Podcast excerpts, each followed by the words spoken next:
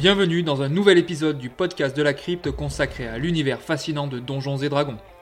Dans ce nouvel opus, je vais te donner des conseils et des astuces pour t'aider à devenir un joueur encore plus aguerri et épanoui lors de tes prochaines parties de D&D. Que tu sois un aventurier novice ou un vétéran aguerri, l'objectif est de te guider à travers les méandres de ce jeu légendaire en te fournissant des informations essentielles, des stratégies efficaces et des réflexions profondes pour améliorer ton expérience de jeu. Apprête-toi à plonger dans l'art de la communication en jeu de rôle. Découvre comment interagir avec les personnages non joueurs et les autres aventuriers de manière immersive et engageante. La communication est bien plus qu'un simple échange de mots, c'est une clé pour débloquer des quêtes, nouer des alliances et créer des histoires mémorables.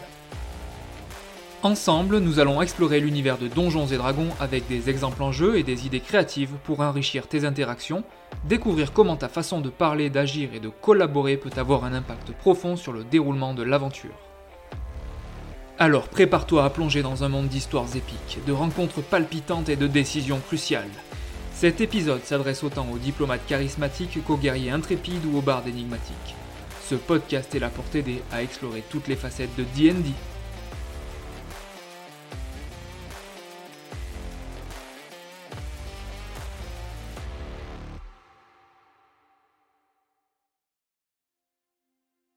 Pour commencer, nous allons explorer l'importance de la communication en jeu, un aspect essentiel pour une expérience immersive et collaborative dans Donjons et Dragons. En effet, la communication est la clé pour créer des récits épiques et interagir avec d'autres joueurs, personnages non joueurs et bien sûr le maître du donjon. Elle peut faire la différence entre le succès et l'échec, entre la compréhension et la confusion. L'un des aspects les plus importants de cette section est le dialogue entre les personnages. Interagir avec d'autres aventuriers peut révéler des informations cruciales, débloquer de nouvelles quêtes et forger des liens inoubliables. Imagine que ton groupe rencontre un mystérieux ermite dans une vieille maison. Le roublard rusé pourrait choisir de découvrir une information secrète de manière subtile, espionnant discrètement l'ermite depuis un recoin sombre. Le guerrier, plus téméraire, pourrait engager une conversation franche en posant des questions directes sur ses connaissances et ses intentions.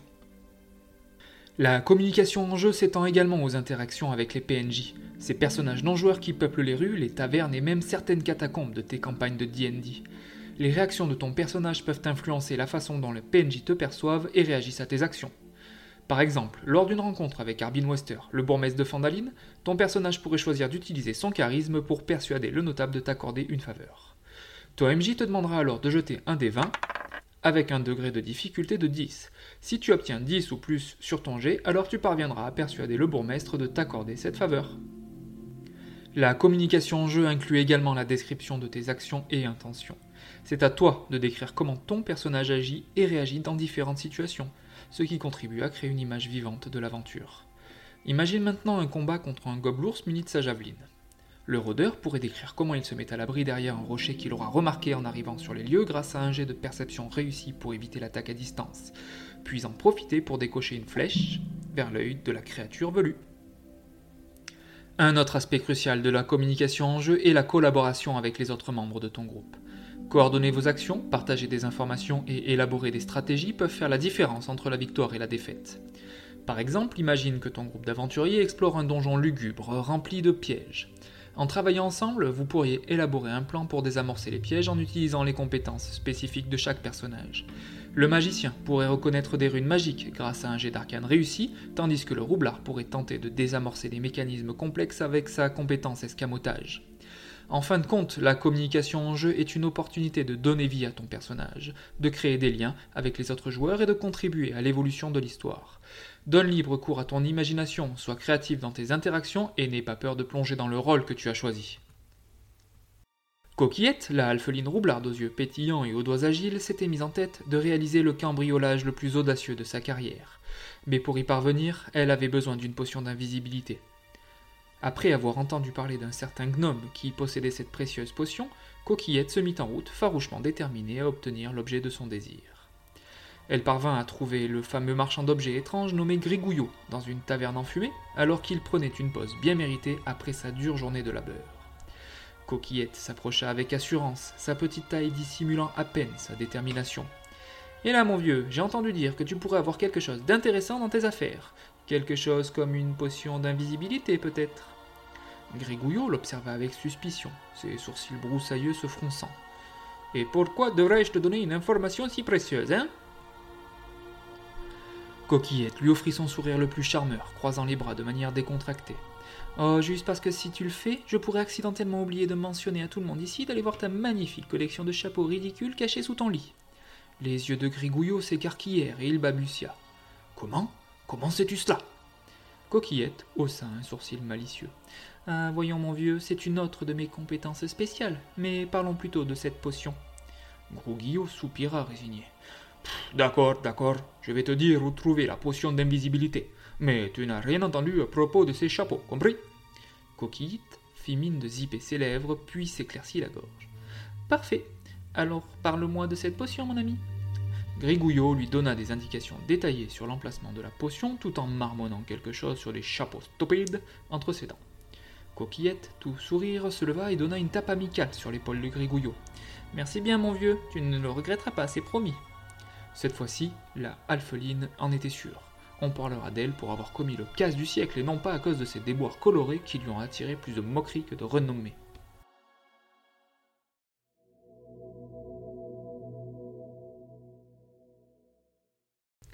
Parlons maintenant de l'art de la collaboration en équipe dans le monde de Donjons et Dragons. Travailler de concert avec les membres de ton groupe est essentiel pour surmonter les défis, résoudre les énigmes et vivre des aventures mémorables. Chaque personnage apporte des compétences et des talents uniques à la table. La clé de la réussite réside dans la capacité à exploiter ces compétences complémentaires pour atteindre vos objectifs de manière plus efficace. L'une des façons les plus évidentes de collaborer en équipe est de tirer parti des compétences spécifiques des personnages. Chaque classe de personnage a des compétences distinctes qui peuvent être utilisées pour résoudre des problèmes variés. Prenons un exemple concret. Imagine que ton groupe se trouve devant une forteresse apparemment impénétrable. Les murs sont hauts, les portes sont verrouillées et il y a des gardes partout. Plutôt que de foncer tête baissée, les aventuriers décident de mettre en commun leurs compétences pour élaborer un plan. Le voleur, expert en discrétion et en crochetage, propose de mettre ses compétences au service du groupe pour déverrouiller les portes. Pendant ce temps, le druide utilise sa compétence de perception pour repérer les patrouilles et assure une communication silencieuse avec le reste du groupe. La barde, de son côté, décide d'utiliser son talent de tromperie pour distraire les sentinelles en jouant une mélodie envoûtante près de la porte principale. Pendant que les gardes sont distraits, le guerrier utilise sa compétence d'intimidation pour menacer subtilement un soldat isolé et l'interroger discrètement. Les interactions sociales et les rôles de chaque personnage sont également essentiels pour la collaboration en équipe. Lors d'une rencontre avec un seigneur local par exemple, le druide peut utiliser sa connaissance des animaux pour apaiser le chien du seigneur, gagnant ainsi sa faveur. Pendant ce temps, le magicien pourrait utiliser sa compétence d'histoire pour discuter de faits historiques pertinents et montrer sa valeur intellectuelle ce qui pourrait laisser place à une scène mémorable et risible si celui-ci rate son jet de dés, mais tente quand même d'essayer d'impressionner le noble. De plus, la coordination des actions en combat est une partie essentielle de la collaboration en équipe. Les actions de chaque personnage peuvent influencer le déroulement du combat et déterminer le succès ou l'échec du groupe. Supposons maintenant que tes aventuriers soient engagés dans une bataille épique contre un groupe de bandits. Le moine utilise sa compétence d'acrobatie pour se faufiler derrière les ennemis et les désarmer, tandis que le prêtre utilise sa compétence de médecine pour soigner les blessures des personnages alliés. Les règles de la version 5 de Donjons et Dragons encouragent également la collaboration en équipe à travers le mécanisme de l'aide. Un personnage peut utiliser son action pour aider un autre personnage dans une tâche, ce qui accorde un avantage au jet de dés de la personne ainsi aidée ce qui peut être particulièrement utile lors des tâches nécessitant des compétences spécifiques, comme par exemple pour un rôdeur qui essaie de repérer des traces de pas dans la forêt pour suivre une cible. Le druide peut décider de l'aider en utilisant son action pour examiner le sol de plus près et repérer des indices subtils que le rôdeur aurait pu manquer. Dans ce cas, le joueur pourra lancer 2 des 20 et ne gardera que le meilleur résultat pour déterminer si l'action réussit ou échoue en fonction du degré de difficulté imposé par le maître du jeu. En fin de compte, la collaboration en équipe à travers l'utilisation des compétences de groupe est un élément clé de l'expérience du jeu de rôle. Travailler ensemble, jouer sur les forces de chaque membre du groupe et élaborer des stratégies basées sur les compétences spécifiques de chacun sont autant de moyens de garantir le succès de tes aventures dans l'univers de D&D.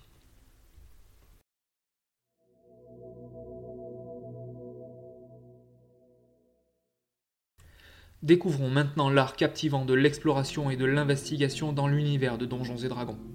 Que ce soit pour découvrir des indices cachés, résoudre des énigmes complexes ou explorer des donjons mystérieux, ces compétences sont essentielles pour tout aventurier en quête de vérité et de trésors. En effet, l'exploration et l'investigation ajoutent une bonne dose de profondeur à ton expérience de jeu en te permettant d'interagir activement avec l'environnement, de décrypter des mystères et de prendre des décisions éclairées. Les compétences clés lors de l'exploration d'un lieu sont la perception ou l'investigation. La première étant liée à la sagesse et te permettra d'entendre, de repérer ou détecter la présence de quelque chose. Quant à l'investigation, qui est liée à l'intelligence, va t'aider à trouver des indices ou de faire des déductions pour déceler la présence d'un objet caché et même discerner en fonction de l'apparence d'une blessure le type d'arme utilisée ou la façon dont la victime est décédée. Les personnages ayant une bonne perception sont plus aptes à repérer des indices cachés, des pièges ou des dangers potentiels. Prenons un exemple concret. Ton groupe explore une ancienne bibliothèque à la recherche d'informations sur un artefact magique. Malgré son sourire enjôleur, la barde n'a pas réussi à obtenir l'information auprès du bibliothécaire. Le rôdeur, doté d'une excellente perception, remarque un livre partiellement dissimulé sous une pile de vieux parchemins dans un coin de la vaste salle. Grâce à son talent pour observer les détails, il repère des indices cruciaux pour déchiffrer l'énigme qui mènera à l'artefact. En plus de la perception, la compétence d'investigation peut être vitale pour fouiller des endroits, des coffres ou des objets à la recherche de secrets cachés. Par exemple, lors de l'exploration d'une salle au trésor, tes compagnons et toi-même pouvaient décider de fouiller soigneusement chaque recoin à la recherche d'objets de valeur. Le roublard, grâce à sa compétence d'investigation, découvre un panneau dissimulé dans le mur qui révèle une cachette secrète contenant des objets magiques rares. Les énigmes sont également un élément intrigant de l'exploration, ton groupe peut se retrouver face à des énigmes complexes qui nécessitent la combinaison de compétences et de réflexion pour être résolues. Supposons que tu explores un ancien sanctuaire rempli de mécanismes mystérieux. Une énigme se présente sous la forme d'une série de runes gravées sur le sol. Le magicien utilise sa compétence de connaissance des arcanes pour décoder les symboles, tandis que la barde déchiffre les inscriptions en utilisant sa compétence de langue. Ensemble, vous déchiffrez l'énigme et déclenchez l'ouverture d'une porte secrète. Lors de l'exploration de donjons, la compétence de survie peut être cruciale pour suivre des traces, éviter de se perdre ou trouver des chemins sûrs. Imagine que ton groupe explore un réseau complexe de tunnels souterrains. Le rôdeur, compétent en survie, examine les traces laissées par d'autres créatures pour déterminer le chemin le plus sûr à suivre. Grâce à sa connaissance de la nature et des terrains, il guide habilement tout le monde à travers le labyrinthe souterrain. Lorsque tu joues à Donjons et Dragons, tu es confronté à un monde rempli de décisions et de choix. Ces choix ne sont pas simplement des directions à prendre, mais des opportunités de façonner l'histoire et l'expérience de jeu pour toi-même et tes compagnons d'aventure, et il sera d'ailleurs très important dans beaucoup de situations de consulter l'équipe avant de prendre une décision. Voici quelques éléments clés à considérer pour peser les options et prendre des décisions judicieuses. Tout d'abord, comprendre les conséquences. Chaque choix que tu fais peut avoir des conséquences, petites ou grandes, dans l'univers du jeu. Avant de prendre une décision, essaye d'anticiper les résultats possibles pèse les avantages et les inconvénients, les risques et les récompenses. Par exemple, choisir de voler un objet précieux pourra apporter de grandes richesses, mais cela pourrait aussi attirer l'attention de gardes ou de créatures dangereuses. Ensuite, il faut considérer les compétences. Celles de ton personnage peuvent te guider dans ta prise de décision. Si tu as un personnage compétent en médecine, par exemple, il pourrait être judicieux de tenter de soigner un allié blessé plutôt que de fuir le combat. Si ton héros est diplomate avec un charisme élevé, Peut-être que le plus efficace serait de négocier avec un PNJ plutôt que d'adopter une, approche agressive. Il pourrait aussi également être nécessaire d'évaluer la situation, prendre en compte le contexte présent. Examiner l'environnement, les indices que tu as découverts et les objectifs de ta quête. Parfois le choix qui semble le plus évident n'est pas toujours le meilleur. Par exemple, si tu es confronté à un puissant ennemi mais que tu as découvert un moyen de l'affaiblir, cela pourrait être une option plus stratégique que de se lancer dans un combat direct. La collaboration en équipe est un choix de jeu très important. Discute avec les autres membres de ton groupe. Leurs perspectives et leurs compétences peuvent fournir des idées et des solutions que tu n'aurais pas envisagées seul. Parfois, prendre une décision en équipe peut conduire à des résultats plus fructueux et plus équilibrés. Jouer en accord avec ton personnage est un point clé dans une campagne de Donjons et Dragons. Pense à la personnalité, à l'alignement et aux motivations de ton personnage. Prendre des décisions cohérentes avec son caractère peut ajouter de la profondeur au rôle que tu joues et créer des moments mémorables. Si ton personnage est dévoué à la justice, il pourrait être enclin à défendre les opprimés même si cela implique des risques. Et en plus, cela pourrait plaire à ton MJ qui pourra t'accorder un point d'inspiration.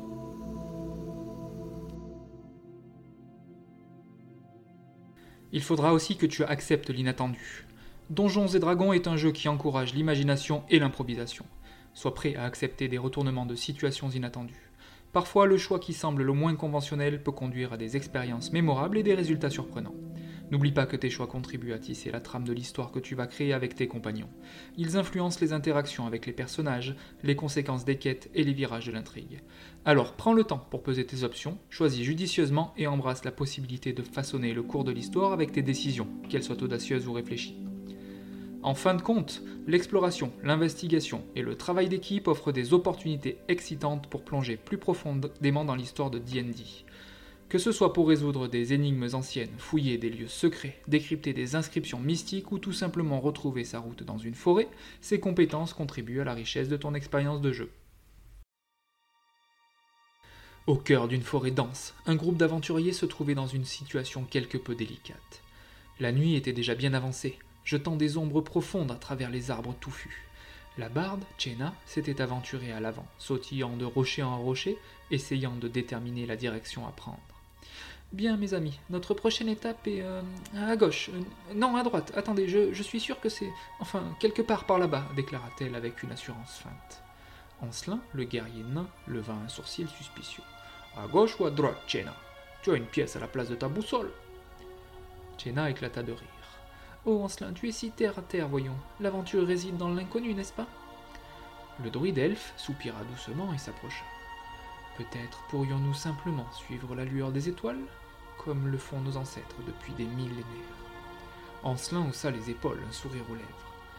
Eh bien, si tes ancêtres ont passé autant de temps à errer dans les bois que nous le faisons maintenant, je comprends pourquoi les elfes sont si maigres. Les rires éclatèrent parmi le groupe, brisant la tension croissante. Naïvar, l'énigmatique magicien, glissa entre eux, un sourire mystérieux sur son visage. Peut-être pourrions-nous tout simplement demander à nos amis les arbres de nous indiquer la route. Tout le monde se tourna vers lui avec un air de perplexité. Coquillette, la roublarde alpheline, éclata de rire. Ah, eh bien pourquoi pas? Peut-être qu'ils nous offriront une carte en échange d'une sérénade de Chena. La barde fit mine de s'offusquer. Comment oses-tu remettre en question ma voix angélique, coquillette? Mais bon, si c'est pour la quête, je suis prête à donner un mini-concert pour nos amis les arbres. Ils s'avancèrent tous ensemble, Chena commençant une mélodie envoûtante, tandis que le druide prononçait à voix basse et en toute discrétion quelques prières à destination de la lune haute dans le ciel nocturne. Les arbres semblèrent s'animer, leurs feuilles bruissant doucement au rythme de la musique. Bientôt, une route claire et dégagée apparut devant eux, comme tracée par une main invisible. Voilà l'approbation musicale des arbres. Qui l'aurait cru? s'exclama la barde en riant. Ancelin se frotta la barbe, impressionné malgré lui. Je dois avouer que je ne m'attendais pas à ça. Peut-être que nous aurions dû emmener une barde avec nous depuis le début.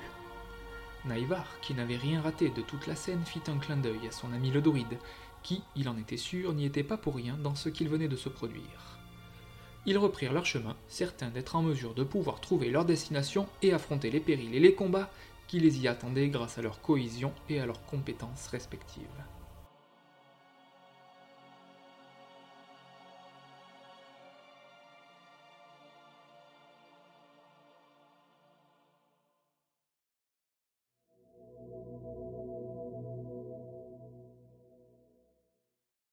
Explorons maintenant l'art fascinant du développement du personnage dans l'univers de Donjons et Dragons. Ton personnage évolue au fil de ses aventures, gagnant en compétences, en puissance et en profondeur. Planifier cette évolution et définir des objectifs à long terme peuvent transformer ton personnage en une figure emblématique de l'histoire. En effet, le développement du personnage est un élément essentiel de ton parcours dans une campagne. Cela te permet de créer un arc narratif captivant et de vivre une véritable transformation, tant sur le plan mécanique que sur le plan narratif. L'une des étapes clés du développement du personnage est la planification de son évolution. En réussissant tes quêtes et en pourfendant des créatures, ton personnage gagne des points d'expérience, ou PX, qui contribuent à son avancement et lui fera gagner des niveaux. Il est crucial de décider à l'avance comment tu souhaites faire évoluer ton héros pour lui donner une personnalité unique et faire de lui un aventurier de légende. Par exemple, supposons que tu incarnes un moine de niveau 1 spécialisé dans la pratique des arts martiaux. Il pourrait être judicieux de penser dès le début à la tradition monastique que tu vas choisir au niveau 3, choix qui aura aussi un impact au niveau 6, 11 et 17 si la campagne que tu joues te permet d'atteindre ces niveaux-là. En parlant d'objectifs à long terme, il est important de donner à ton personnage quelque chose à poursuivre au-delà des quêtes du jeu. Peut-être qu'il recherche un artefact légendaire, à venger la mort d'un être cher, ou aspire à devenir le plus grand bretteur de Faerun. Imagine que ton héros est un voleur talentueux avec un passé trouble. Tu décides qu'à long terme, il aspire à racheter ses méfaits passés en devenant le protecteur des opprimés. Cette quête personnelle ajoute une dimension émotionnelle à ton personnage et peut servir de motivation pour de nombreuses aventures à venir. Les choix que tu fais en matière de développement du personnage ne se limitent pas aux aspects mécaniques, ils influencent également la narration et les interactions avec l'univers du jeu. Ton personnage peut évoluer sur le plan moral, devenir plus compatissant, plus froid, ou même changer d'alignement en fonction des expériences vécues, des lieux qu'il visite, comme certains plans astrales, ou des compagnons d'aventure qu'il va croiser sur sa route. Supposons que ton personnage commence son aventure en étant plutôt égoïste et axé sur l'obtention de richesses. Au fil du temps, grâce à des rencontres et des défis, il peut développer un sens plus profond du devoir envers les autres membres du groupe et les innocents qu'il rencontre. Ce développement moral ajoute de la profondeur à l'histoire et aux relations de ton personnage. Les règles de la version 5 de Donjons et Dragons offrent également des mécanismes pour refléter ce développement du personnage. Les choix de compétences, de sorts et de traits de personnalité peuvent tous contribuer à façonner l'identité de ton personnage. Par exemple, tu pourrais choisir d'apprendre des sorts pour ton guerrier en choisissant l'archétype du chevalier occulte, te donnant la possibilité d'apprendre deux sorts mineurs de magicien dès le niveau 3, signalant un changement de priorité vers un rôle plus protecteur au sein du groupe. Ou bien tu pourrais opter pour un trait de personnalité qui reflète le développement de la confiance en soi de ton personnage au fur et à mesure de ses succès. En fin de compte, le développement du personnage est une opportunité excitante de créer une histoire personnelle, riche et évolutive dans le monde de Donjons et Dragons. Des choix de planification et d'objectifs à long terme peuvent transformer ton héros en une figurine inoubliable et passionnante à suivre.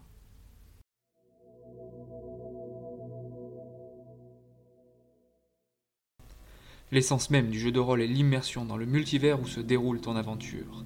S'imprégner de l'ambiance, explorer le lore et interagir avec la culture du lieu où tu te trouves sont des éléments clés pour une expérience de jeu profonde et captivante. L'immersion te permet de te connecter émotionnellement à ton personnage et à l'univers qui l'entoure. Cela transforme une simple séance de jeu en une aventure épique que tu ne seras pas prêt d'oublier. L'une des premières étapes pour atteindre l'immersion est de comprendre l'ambiance du monde dans lequel tu évolues. Chaque campagne de Donjons et Dragons se déroule dans un contexte unique, que ce soit une terre de fantasy classique, un monde de science-fiction, un univers sombre et mystérieux, et bien plus encore. Plonge-toi dans les descriptions fournies par le maître du donjon pour visualiser les environnements, les peuples et les cultures. Si tu évolues dans un univers médiéval fantastique, imagine les rues animées d'une cité médiévale, les odeurs des échoppes et les échos des cloches de la cathédrale.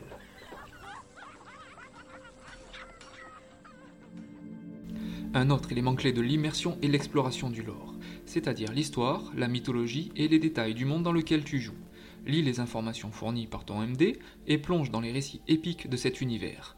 Plus tu en sauras sur l'histoire du monde, plus tes interactions et tes décisions seront ancrées dans la réalité du jeu. Par exemple, si ta campagne se déroule dans un monde où les dragons anciens gouvernent les royaumes, lis sur les différentes espèces de dragons, leurs légendes et leurs pouvoirs disponibles dans le manuel des monstres.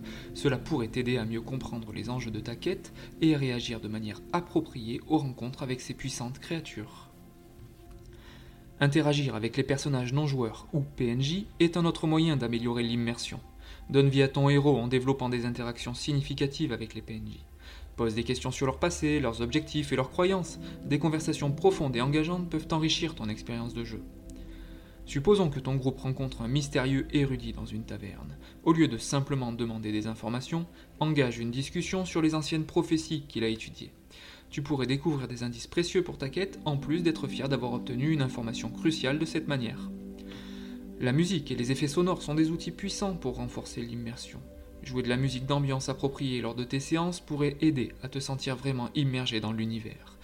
Imagine combattre un dragon tout en écoutant une musique épique et dramatique en fond sonore. Enfin, n'oublie pas de t'investir émotionnellement dans ton personnage. Exprime ses joies, ses peurs et ses doutes. Lorsque ton personnage triomphe, montre ta satisfaction. Lorsqu'il est confronté à des défis, exprime l'angoisse.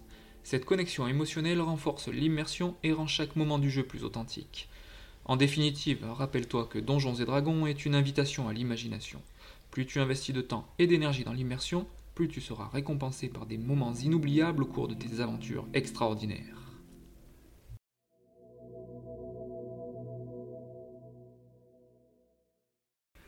Je vais maintenant te parler d'une facette cruciale qui va forcément intervenir un jour ou l'autre dans une de tes parties. la gestion des échecs. À un moment donné, chaque aventurier de Donjons et Dragons fera face à des revers et à des échecs. La manière de gérer ces moments peut changer considérablement ton expérience de jeu. L'échec le plus considérable qui pourrait survenir est la mort. Lorsqu'un personnage atteint 0 point de vie ou moins, il est en état d'inconscience et commence à faire des jets de sauvegarde contre la mort pour déterminer s'il survit ou meurt. Cette règle reflète la lutte du personnage pour maintenir un lien ténu avec la vie. Voici comment fonctionne la règle des jets de sauvegarde contre la mort. Lorsque tu atteins 0 point de vie, tu devras lancer un des 20 pour déterminer si tu réussis ou échoues ton jet de sauvegarde contre la mort. Il y a 4 résultats possibles sur un jet de sauvegarde. Si tu obtiens un résultat de 20, c'est un succès critique. Bravo, tu es stabilisé, ce qui signifie que tu n'as plus besoin de lancer de jet de sauvegarde contre la mort et tu récupères un point de vie. Sur un échec critique, c'est-à-dire si tu obtiens 1 à ton jet, alors cet échec compte pour 2 et tu devras cocher 2 cases sur ta fiche de personnage. Si ton dé affiche un résultat de 10 à 19, tu peux marquer un succès sur ta feuille de personnage. Tu atteins 3 succès, tu es stabilisé, tu peux reprendre l'aventure. Sur un résultat de 9 ou moins, alors là c'est un échec. Il te faudra cocher la case échec sur ta feuille de personnage. Au bout de 3 échecs, tes compagnons devront poursuivre l'aventure sans toi, mais pas avant qu'ils ne t'aient rendu un hommage digne de tes exploits de héros légendaires, bien évidemment. Tu l'auras compris, si tu obtiens 3 succès, tu es stabilisé et ne fais plus de jet de sauvegarde contre la mort. Si tu roules 3 échecs, tu meurs. Mis à part la mort, la plupart des échecs que tu auras à subir lors de tes parties ne sont pas des obstacles insurmontables, mais des opportunités de rebondir, de grandir et de rendre ton personnage encore plus mémorable. L'un des aspects les plus importants de la gestion des échecs est d'accepter que celui-ci fait partie intégrante du jeu. Même les plus grands héros connaissent des moments où leur plan ne fonctionne pas comme prévu. Et c'est là que réside une grande partie du plaisir. Supposant que ton groupe tente de désamorcer un piège complexe dans un donjon, ton personnage pourtant expert en mécanisme échoue à comprendre le fonctionnement du piège et active accidentellement une trappe. Plutôt que de te décourager, considère cela comme une opportunité pour ton groupe de relever de nouveaux défis et de renforcer les liens entre les membres. Les échecs peuvent également ajouter de la profondeur à la narration et au personnage. Si ton héros échoue dans une quête personnelle, cela peut le pousser à se remettre en question, à se développer et à évoluer de manière inattendue. Par exemple, imagine que ton aventurier entreprend une recherche désespérée pour retrouver un artefact familial perdu depuis des générations. Après des mois de recherche, il découvre que l'artefact a été détruit. Cette révélation peut être dévastatrice, mais elle ouvre également la voie à de nouvelles motivations. Les échecs peuvent également conduire à des moments mémorables et hilarants. Si ton groupe essaie de négocier avec un chef de guerre hostile, et que la barde, diplomate et charismatique échoue lamentablement à sa tentative de négociation, cela peut entraîner une situation comique où les autres membres du groupe doivent intervenir pour sauver la situation. L'une des règles de base de Donjons et Dragons est de laisser les dés décider du résultat. Parfois, malgré tous tes efforts, un jet de dés peut conduire à un échec. Mais au lieu de considérer cela comme un obstacle, vois-le comme une occasion de faire preuve de créativité. Par exemple, si ton magicien tente de lancer un sort puissant lors d'un combat crucial et fait un jet de dés particulièrement bas, au lieu de simplement échouer, tu pourras décrire comment son incantation dévie de manière inattendue, créant un effet surprenant et dont tout le monde se souviendra et parlera bien après le combat, même si celui-ci a été gagné par ton groupe. En fin de compte, gérer les échecs avec grâce et créativité est une compétence essentielle pour tout joueur de D&D. Ils font partie intégrante de l'histoire en constante évolution que tu vas créer avec tes compagnons d'aventure. Coquillette, la roublarde aux prouesses désormais connue de tous, s'était retrouvée derrière les barreaux d'une prison particulièrement gardée, mais rien ne pouvait décourager notre intrépide aventurière, pas même une cellule robuste. Elle avait observé les habitudes des gardes, évalué les faiblesses du système de sécurité et minutieusement planifié sa grande évasion.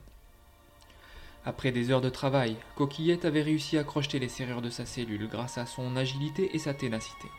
Elle sortit furtivement dans le couloir, un sourire triomphant étirant ses lèvres. Cependant, la chance n'était pas entièrement de son côté ce jour-là.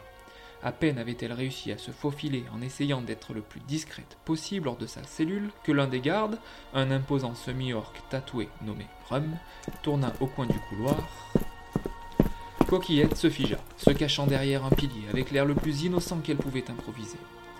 Hé, qu'est-ce que tu fais ici? Grogna Grum en plissant les yeux d'un air suspicieux. Coquillette offrit son sourire le plus charmant, écartant légèrement les bras comme pour se donner une contenance. Oh bonjour mon cher Grum, je me promenais simplement. Tu sais, une petite promenade nocturne pour éclaircir, mes idées. Grum arqua un sourcil. le scepticisme se lisant clairement sur son visage. Éclaircir tes idées, hein? Dans les couloirs de la prison. hmm. Coquillette haussa les épaules d'un air faussement détaché.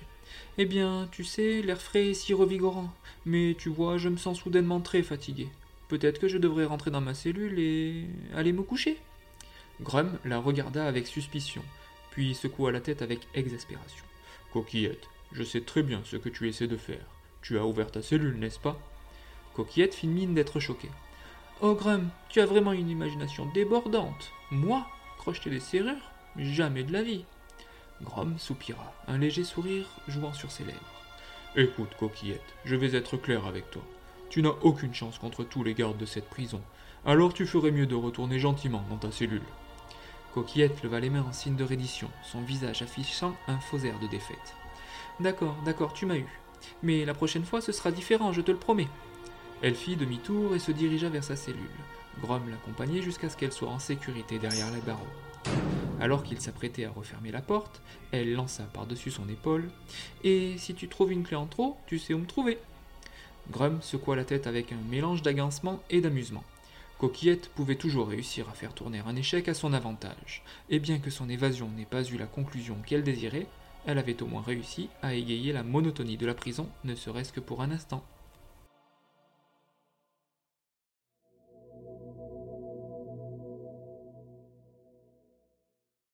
Et voilà, nous arrivons à la fin de cet épisode du podcast de la crypte dédié aux conseils pour les joueurs dans Donjons et Dragons. J'espère que ces conseils vont t'aider à t'épanouir, à aborder tes parties avec confiance et à transformer les revers en opportunités passionnantes. N'oublie jamais que Donjons et Dragons est avant tout un jeu de collaboration et d'imagination.